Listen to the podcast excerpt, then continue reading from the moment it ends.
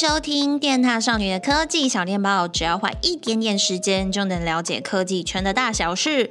耶，我塞，大家好久不见，我晴子啦！各位新年快乐！你各位二零二四年的新年新计划写好了没啊？身为一个 ESTJ，我昨天可是漏漏等的写满了两张纸，在这里也需要先跟你们分享我的第一个愿望，就是在二零二四年我要少生点气。身为一个成熟的大人呢，希望可以透过自律跟坚强的意志力，就可以达到这个愿望啦。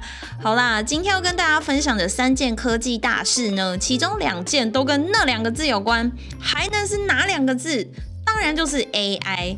好，先不要转台哦。首先呢，是跟各位安卓宝宝们会关注的三星 S 二十四发表会有关啦。它的发表时间终于确定啦。三星官方宣布呢，Galaxy Unpacked 在台湾时间一月十八号凌晨两点会在美国圣荷西举办。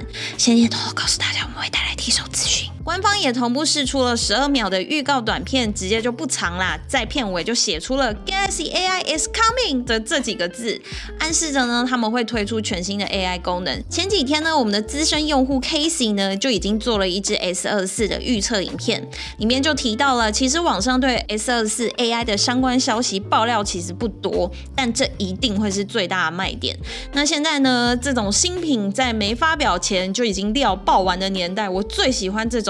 在现场才看得到的惊喜了，我超级无敌希望这个重磅的 AI 呢，能跟 Bixby 完美结合，然后变成超强的语音助理，然后苹果就会紧张，然后笨蛋 Siri 才会进步。我最喜欢看这种大混战了，哈哈哈哈哈。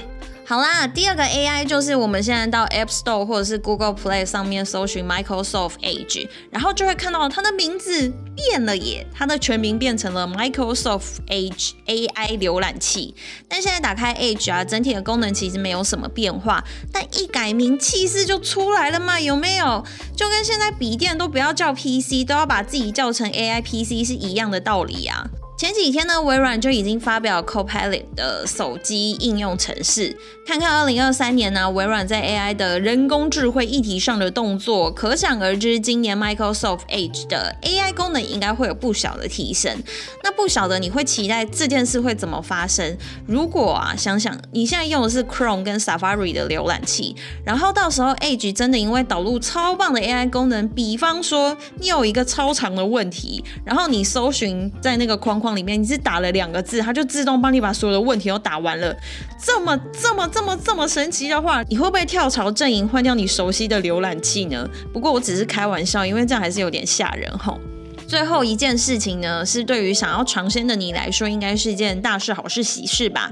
因为呢，我们的 Pokemon Center 台北台北的宝可梦中心呢，开幕到今天已经满一个月了。新年轻气象，刚刚寄出了新的入店规定。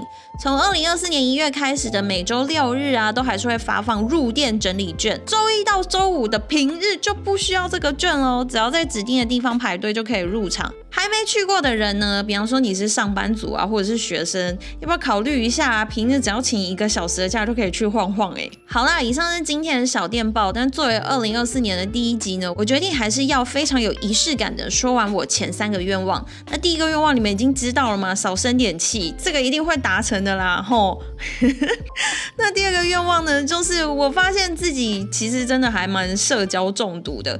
我决定二零二四年要间歇性的。戒断社群跟网络，把时间还给自己。第三个呢，就是我要跟蛇丸去吃教父牛排。好啦，开玩笑的。第三个愿望呢，是我决定，我今年一定要下定决心，说我到底要不要养猫？因为猫咪最棒了，猫咪最可爱了，猫咪就是全世界最棒的生物。如果你也想好了你的二零二四年年度计划呢，年度目标或是年度愿望。记得都可以想办法留言跟我分享，我一定会全部认真看、认真回复。我最喜欢这件事情了。好啊，今天就这样了，我们下次见，拜拜。